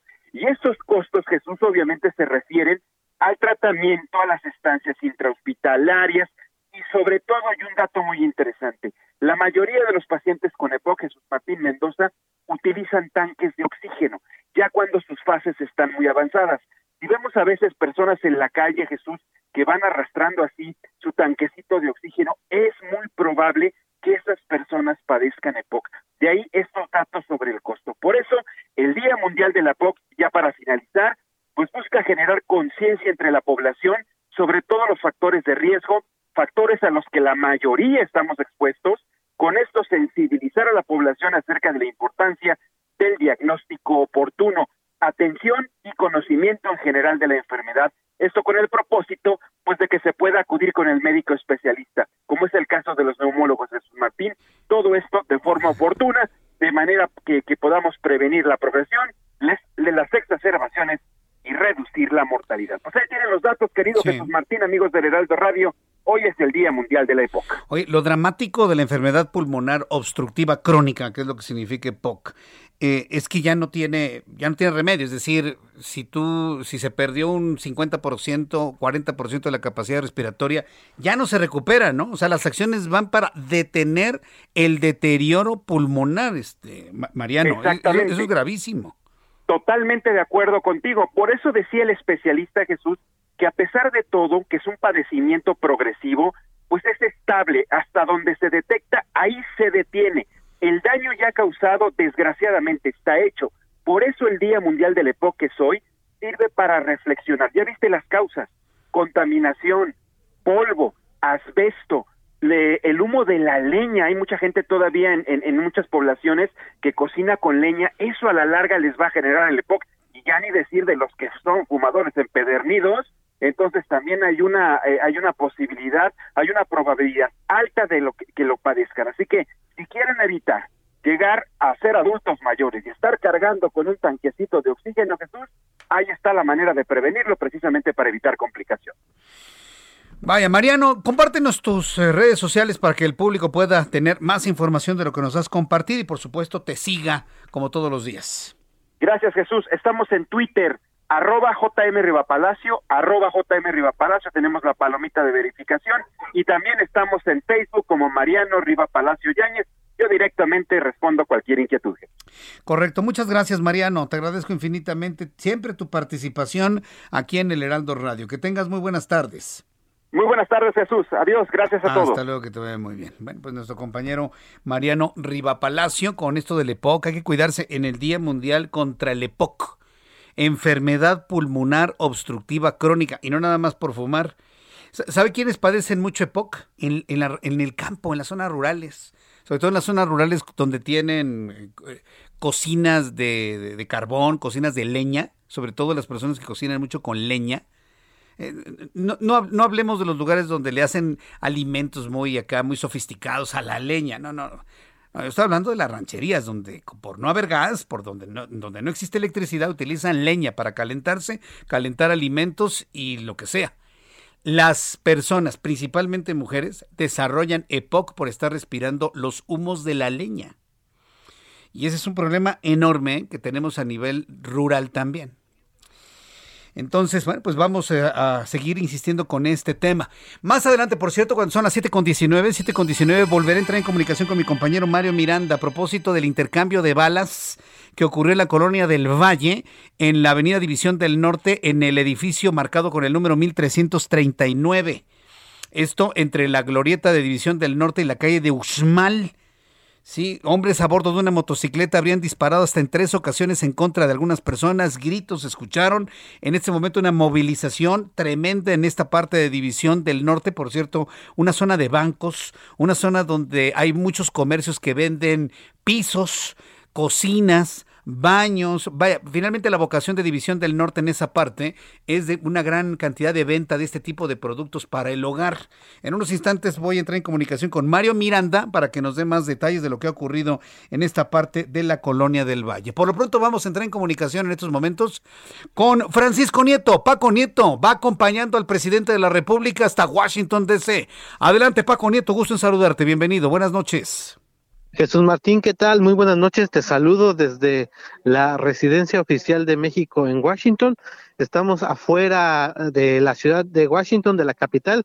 Es donde, pues, donde vive el embajador de México en, los Estados Unidos, Esteban Moctezuma Barragán. Aquí el presidente López Obrador dormirá el día de hoy eh, para, pues, estar listo para el día de mañana a estas reuniones que se eh, que tendrá con el primer ministro de Canadá primero, el primer, el primer ministro Justin Trudeau, y después estará eh, viendo también a la vicepresidenta de los Estados Unidos, Kamala Harris, para después encontrarse ya con el, presidente de los Estados Unidos, eh, Joe Biden, y a las 5 de la tarde, tiempo local, el, el, presidente, los tres saldrán a dar eh, un, una pequeña declaración y para dar a conocer que ya concluyó esta novena cumbre de líderes de América del Norte. Y bueno, pues eh, los temas, en la, hace, hace unos momentos el, canciller Marcelo Ebrard habló sobre ellos, explicó que se tratará el tema de la salud, especialmente lo que tiene que ver con el COVID-19 y las posibles vacunas, eh, la, la cooperación para tener eh, a tiempo vacunas del COVID, pero también de posibles eh, enfermedades, de posibles pandemias que puedan darse. Y bueno, también el presidente hablará sobre el desarrollo económico eh, que tiene que ver con el TEMEC y bueno, también se espera que se aborden temas sobre emigración. El, el, canciller dio una conferencia afuera de la embajada, esa sí está al lado de la Casa Blanca. Y bueno, pues esos fueron los detalles que dio el canciller Marcelo Obrador y estamos ya a la espera de que el presidente López Obrador llegue a esta residencia aquí en Washington. A, ver, explícame una cosa, ¿va a dormir ahí el presidente? ¿Hay, hay el acondicionamiento necesario para que el presidente de la República duerma en esa casa? Es correcto, la, primera vez que vino cuando se entrevistó con el expresidente Donald Trump también se durmió en esta residencia, es la residencia del embajador eh, eh, en México, el representante de México en la casa en, los Estados Unidos es una casa grande obvio no podemos entrar estamos afuera de esta de este suburbio y bueno pues es, es una casa donde ya está acondicionada para que el presidente llegue, llegue a dormir. Me llama la atención cómo insiste, cómo insiste el secretario de Relaciones Exteriores, Marcelo Ebrard, que no hablarán de la reforma eléctrica del presidente de la República, tomando en cuenta que afecta intereses estadounidenses y canadienses. Será un tema inevitable, ¿no es así, Paco Nieto? Inevitable. Claro. Sí, le preguntamos al canciller Marcelo Ebrard sobre otros temas, sobre otra agenda, especialmente la reforma energética, lo que tiene que ver con la reforma eléctrica. Eh, explicó que no está en la agenda oficial, pero que si se llegara a tocar, si el presidente Biden lo, llegara a plantear, pues también ya traen eh, pues la respuesta que diría que diría México, pero bueno, eh, explicó que no en estos momentos no es parte de la agenda oficial, pero pues que no se descarta.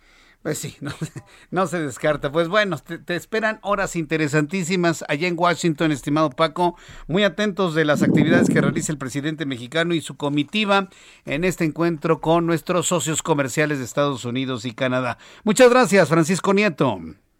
Buenas noches. Buenas noches, que te vaya muy bien. Nuestro compañero Francisco Nieto, enviado especial a Washington DC en este encuentro, en donde, insisto, será inevitable el tema de la reforma eléctrica que pretende el presidente de la República a través de sus legisladores que hasta el momento, bueno, pues no hay ningún consenso para que pase, evidentemente.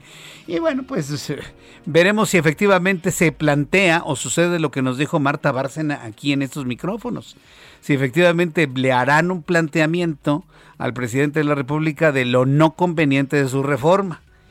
Y yo le comenté aquí, bueno, aunque se lo planteen, yo no veo a Andrés Manuel López Obrador modificando una sola coma su propuesta, ¿eh? aún así se lo pida los hombres más poderosos del mundo, por lo menos en esta región de América del Norte. Yo no lo veo modificando ni una sola coma, pero bueno, ya veremos. Finalmente, eso, eso sería noticia, imagínense, que llegara a cambiarle algo de su propuesta. Voy a los anuncios y regreso enseguida con más aquí en el Heraldo Noticias. Escuchas a Jesús Martín Mendoza con las noticias de la tarde por Heraldo Radio, una estación de Heraldo Media Group. Heraldo Radio. La HCL se comparte, se ve y ahora también se escucha. Heraldo Radio. Escucha las noticias de la tarde con Jesús Martín Mendoza. Regresamos.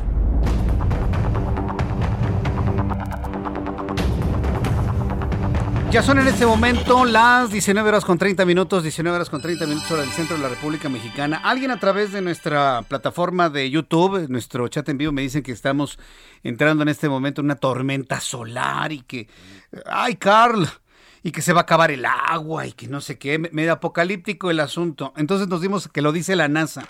Me dio la tarea de consultar eh, la página de internet de la NASA que habla precisamente sobre las condiciones y el clima solar y quiero informarle que efectivamente Tenemos tormenta solar en estos momentos, provocado por una de las manchas solares que en este momento o, podemos apreciar en la parte del, del disco solar que nos toca ver desde la Tierra.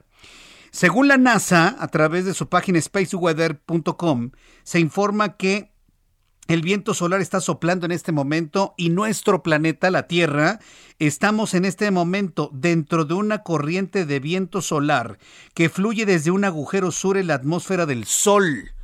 Esto lo está publicando precisamente la NASA a través de su página spaceweather.com. Eh, la NASA informa que con velocidades del viento cercanas a 600 kilómetros por segundo, la corriente solar está causando disturbios geomagnéticos menores alrededor del círculo polar ártico. Es probable que se puedan observar auroras polares, auroras polares, no dice boreales, porque estos serían eh, nada más en el norte, polares, tanto boreales como australes. Hoy 17 de noviembre. Entonces ya se ha emitido una alerta de aurora. Inclusive Space Weather está comentando que un 29 de octubre del año 2003 se pudo registrar una aurora boreal sobre Houston, Texas. ¿Qué significa esto? Que en este momento, como la atmósfera de nuestro planeta está siendo golpeada por el viento solar, por una ráfaga solar, es probable que podamos ver cosas raras en el cielo. Entonces, si usted deja de estar mirando el celular y a lo mejor se pone a ver un ratito el cielo, una de esas puede ver alguna luminiscencia en el cielo, pequeña, ¿no? No podemos hablar que sea una aurora y mucho menos en estas latitudes. Pero si ya ocurrió en Houston y en este momento está ocurriendo la incidencia de este gran viento solar en la atmósfera terrestre, bueno, pues estemos muy atentos de lo que podamos observar en el cielo nocturno. Son las 7.32, ha caído la noche sobre la Ciudad de México y en este momento cerrada la avenida División del Norte frente al número 1339. Mario Miranda nos hablaba de un intercambio de balas en este lugar. Danos una actualización, por favor, de lo que ocurre en División del Norte en la colonia del Valle antes de llegar a la calle de Uxmal. Adelante, Mario. ¿Qué tal, Jesús Martín? Buenas noches. Pues continuamos aquí en el número 1339 de la Avenida División del Norte. Esto como a cuadra y media de la alcaldía Benito Juárez. Este, y ya se encuentran aquí custodiando la entrada de este edificio este, varios elementos de la Secretaría de Seguridad Ciudadana a la espera de policías de investigación y de peritos de la Fiscalía para que realicen el peritaje. Los que nos han comentado los vecinos, los curiosos, que venía, venían siguiendo este sujeto, el cual venía un automóvil color azul, entonces, al parecer le dispararon, intentó refugiarse a este estacionamiento. No sabemos si aquí vive o al momento de intentar escapar, se metió aquí al estacionamiento, Jesús Martín. Pero sigue muy fuerte el movimiento policíaco y lo que es curioso es que es a cuadra, cuadra y media de la alcaldía Benito Juárez, muy cerca también de aquí del Parque de los Venados. Dime una cosa, ¿la, persona agredida eh, eh, se encuentra herida, falleció, se fue? ¿Qué es lo que ocurrió con esa persona del automóvil azul? Fue trasladado al hospital Joco, herido. Ah, herido, herido de bala. Sí, herido de bala, sí, sí. Me están informando que eran individuos en una motocicleta. ¿Qué información tienes tú sobre ello? Así es, dos sujetos, los cuales viajaron en una moto, y la última vez que se les vio fue exactamente en la avenida División León Esto por una captura de las cámaras de C5. Muy bien, bueno, pues estaremos atentos de lo que... ¿Sigue entonces cerrada la vialidad o ya se puede circular por esta parte de División del Norte? Está abierta la circulación, no más está custodiada la entrada al estacionamiento de este fraccionamiento. Bien, correcto. Gracias por la información, Mario Miranda. De que Jesús Martín, seguimos pendientes. Seguimos pendientes con nuestro compañero reportero con estos eh, lamentables hechos ahí en la colonia del Valle, División del Norte, entre la glorieta del Metro División del Norte y la calle de Uxmal, zona de tiendas de artículos para el hogar, bancos, en fin, y efectivamente, a escasos que le gusta, deben ser cientos, unos 300 metros de la alcaldía Benito Juárez, ¿eh? muy cerca de las instalaciones de la alcaldía Benito Juárez. Bueno, son las 7.34, las 7.34 del centro de la República Mexicana. Estoy yo muy contento, muy feliz de recibir una llamada telefónica muy, muy, muy especial de un gran amigo de nuestro programa de noticias. Él es Carlos Herrero, presidente de Estrategia y además es presidente del Consejo del Youth Economic Forum. Estimado Carlos Herrero, bienvenido al Heraldo Radio. Sabes que esta es tu casa y qué gusto me da saludarte, mi querido Carlos. Yo lo sé y muchísimas gracias, mi querido Jesús. no solo es mi casa el Heraldo, sino que tú eres un comunicador al que quiero mucho y al que sigo siempre. Hace tantos años que, que, platicamos, que te entrevisto, y ahora estás en esta aventura del Youth Economic Forum. Coméntanos cómo surge, cuáles son los objetivos, cuándo se va a realizar. A ver, platícanos, por favor, Carlos. Claro que sí, Jesús. Muchísimas gracias. Mira, eh, yo soy miembro del Women Economic Forum, que busca la inclusión de la mujer en todas las áreas de la sociedad, siempre en un equilibrio y en una perspectiva de valores. Y trabajando en eso nos dimos cuenta que hay una generación comprendida entre los 22 y 30 años, Jesús, que está un tanto olvidada. De hecho, The Washington Post dice que es la generación más desafortunada durante esta pandemia. Un poco apocalíptico, pero tiene mucho de real. Entonces, viendo que esta generación tiene nuevos retos, está en un mundo distinto y va a tener muchas complicaciones para realizar su vida, decidimos hacer junto con el Heraldo el Heraldo Youth Economic Forum para presentarles caminos que conviertan los retos que tienen en oportunidades. El Heraldo Youth Economic Forum. ¿Cuáles son los temas que en este foro se van, se van a plantear en favor precisamente de este sector de la población en este rango de edad, Carlos? Mira, Jesús, este foro va a ser del 30 de noviembre al 1 de diciembre en versión digital, plataforma digital, y va, tiene cinco ejes fundamentales, que son ejes de valores completamente.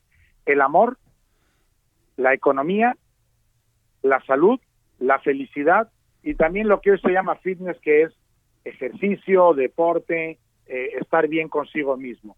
Estos son los cinco ejes fundamentales. Amor, fitness, economía, bienestar y salud. Si lo queremos resumir en uno, el bienestar, que incluye un poco todo lo que significa estar bien con uno mismo y estar bien con los demás. Y te puedes inscribir en el sitio www.elheraldoyoutheconomicforum.com. Totalmente gratuito porque se trata de que se sumen el mayor número posible de jóvenes entre 22 y 30 años, Jesús. Qué bueno que están haciendo esto porque, y, bueno, que estamos, me incluyo, ¿no? Porque finalmente somos la familia Heraldo y bueno, pues con ustedes realizando este gran encuentro. No es común que nos enfoquemos estos sectores de, la edad, de, edad, pero sin embargo es, es, es, un sector con una gran potencia, con una gran inteligencia, con una gran fuerza para trabajar y con una gran cantidad de sueños, estimado Carlos. Totalmente, Jesús. Aquí la, la situación es que nos hemos fijado mucho, obviamente, en que los niños estén bien durante la pandemia porque están encerrados, en que las personas mayores, pues con sus antecedentes y su edad, no sufran más con la pandemia. Pero ese grupo comprendido entre 22 y 30 años que se abre camino en la vida profesional y en la vida social está muy desatendido.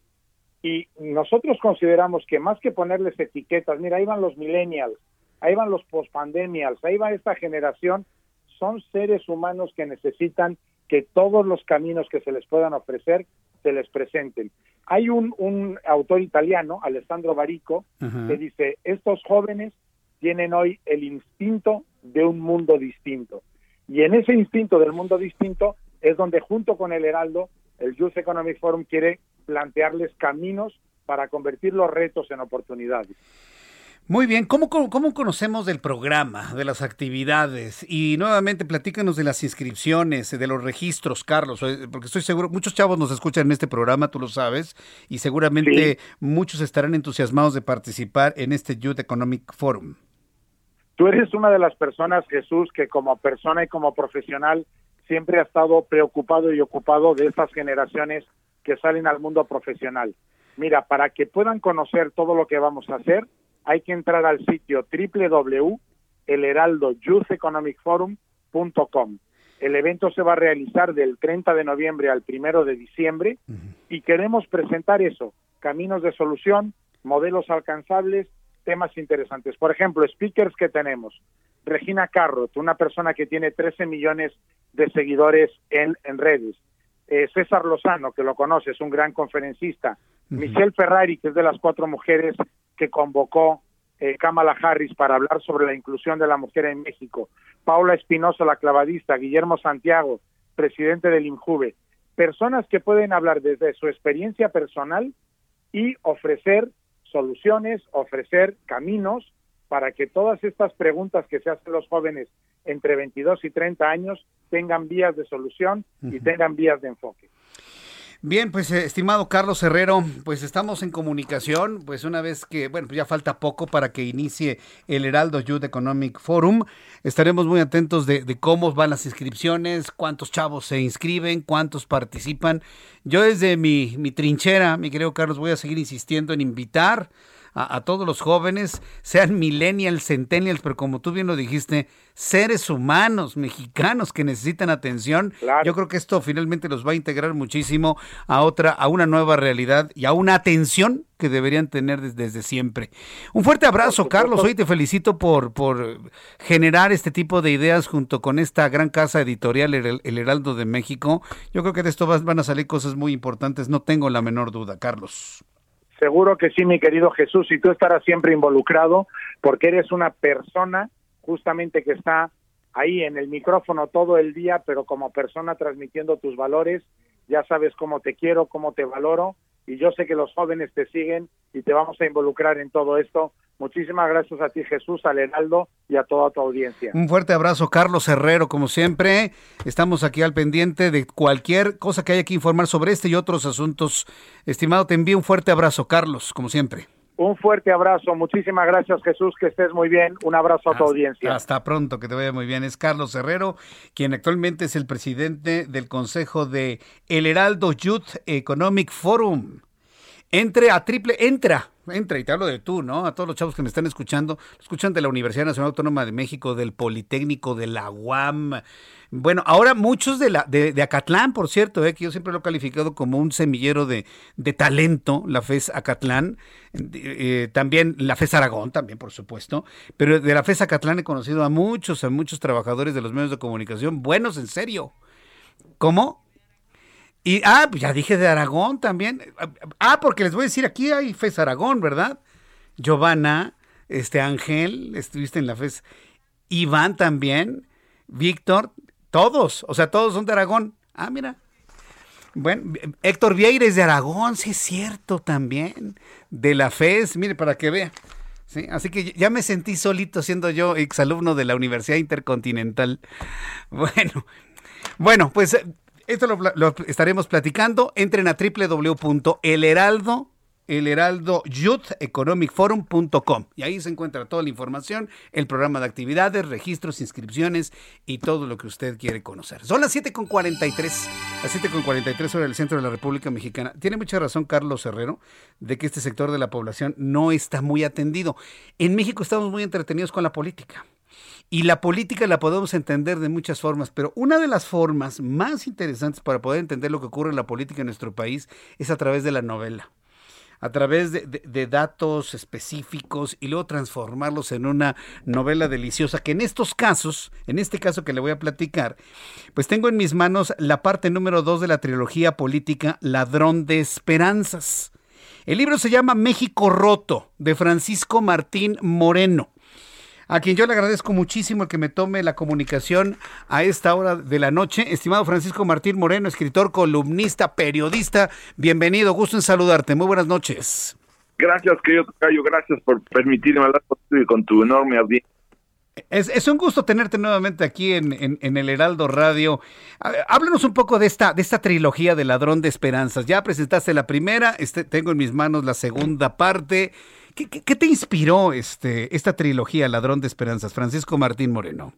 Fíjate, yo tengo, pues prácticamente, tú lo sabes, este yo tengo prácticamente 30 novelas sobre la, la, historia de México, México, México ante Dios, en fin, son, pero nunca había hecho yo una novela redactada en tiempo presente, es decir, lo que realmente está viendo en este momento. Si voy a hablar de Iturbide, pues ya lo de Iturbide pasó hace 200 años y, y poco se mueve ya, salvo que encuentres nuevos este, elementos y documentos. Pero bueno, aquí en tiempo presente fue el gran reto porque dice, dice el presidente, el, el ejército se va a los cuarteles y dices, no, no se puede ir a los cuarteles porque la seguridad nacional, entonces es todo un estudio de por qué no se debe ir a los cuarteles y después el presidente dice, no, siempre no se va a los cuarteles. Entonces es como la trenza de Penélope.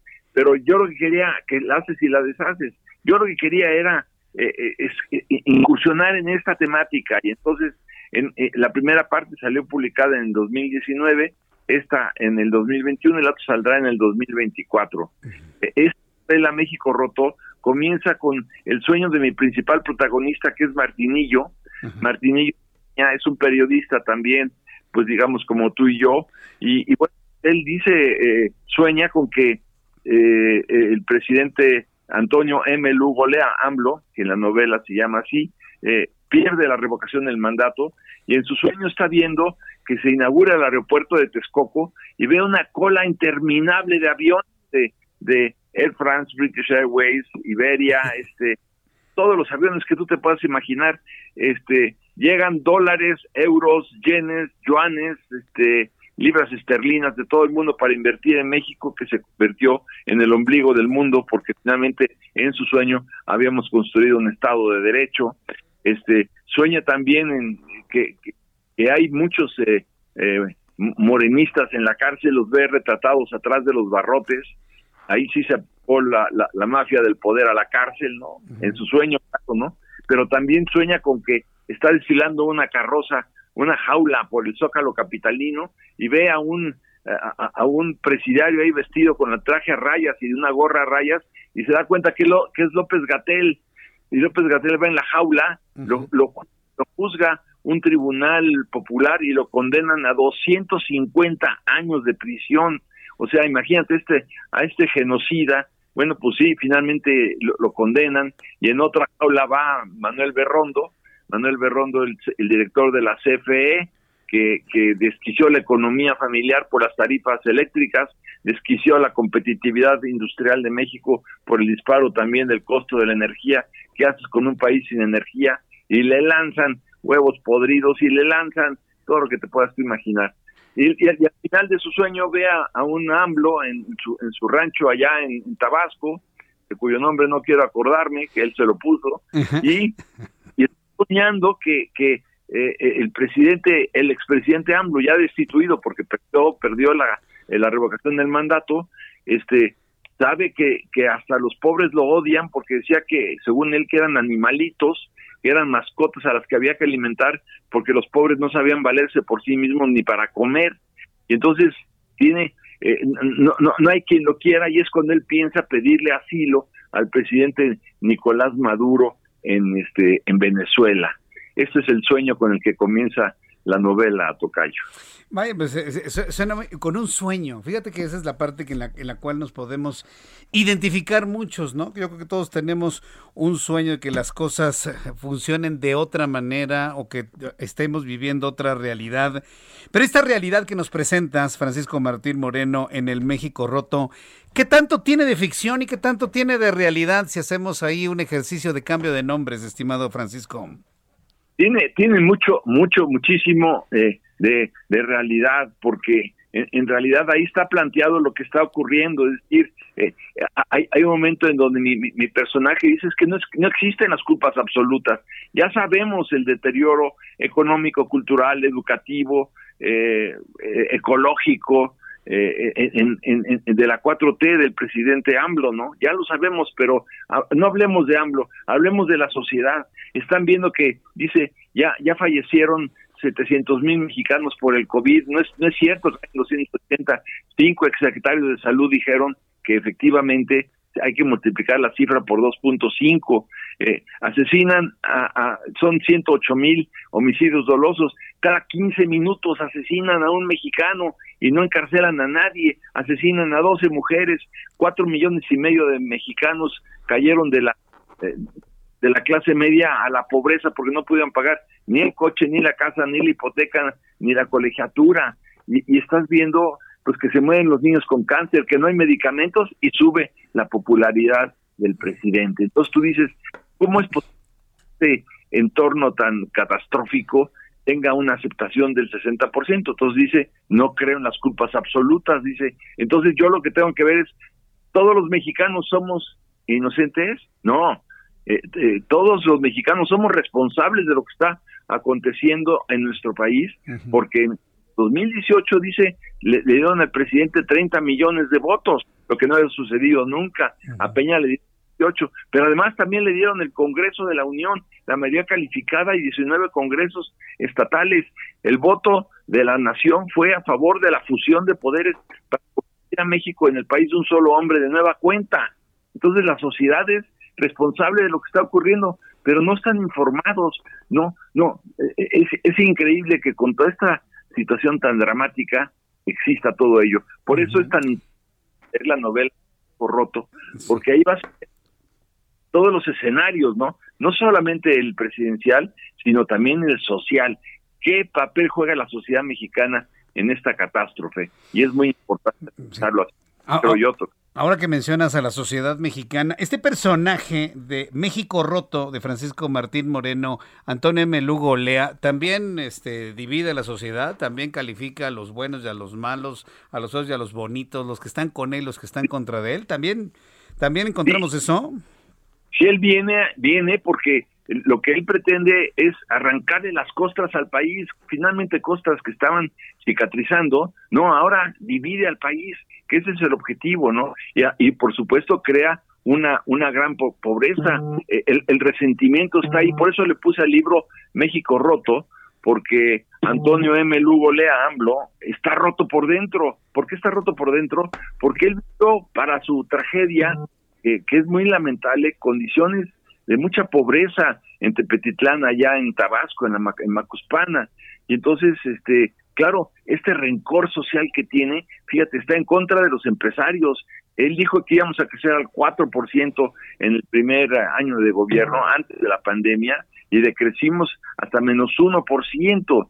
Se cayó la inversión, eh, espantó a, la, a, a, los a los inversionistas nacionales y extranjeros cuando cuando nacionalizó en forma camuflada el aeropuerto internacional. Entonces, ahí está toda esta, toda esta realidad. Y claro, la está ahí. Y es lo que no queremos. Queremos un México unido con todos nuestros talentos, porque mira que hay talentos en este país. Somos la decimacuarta potencia económica del mundo, nada más. Más y que los japoneses.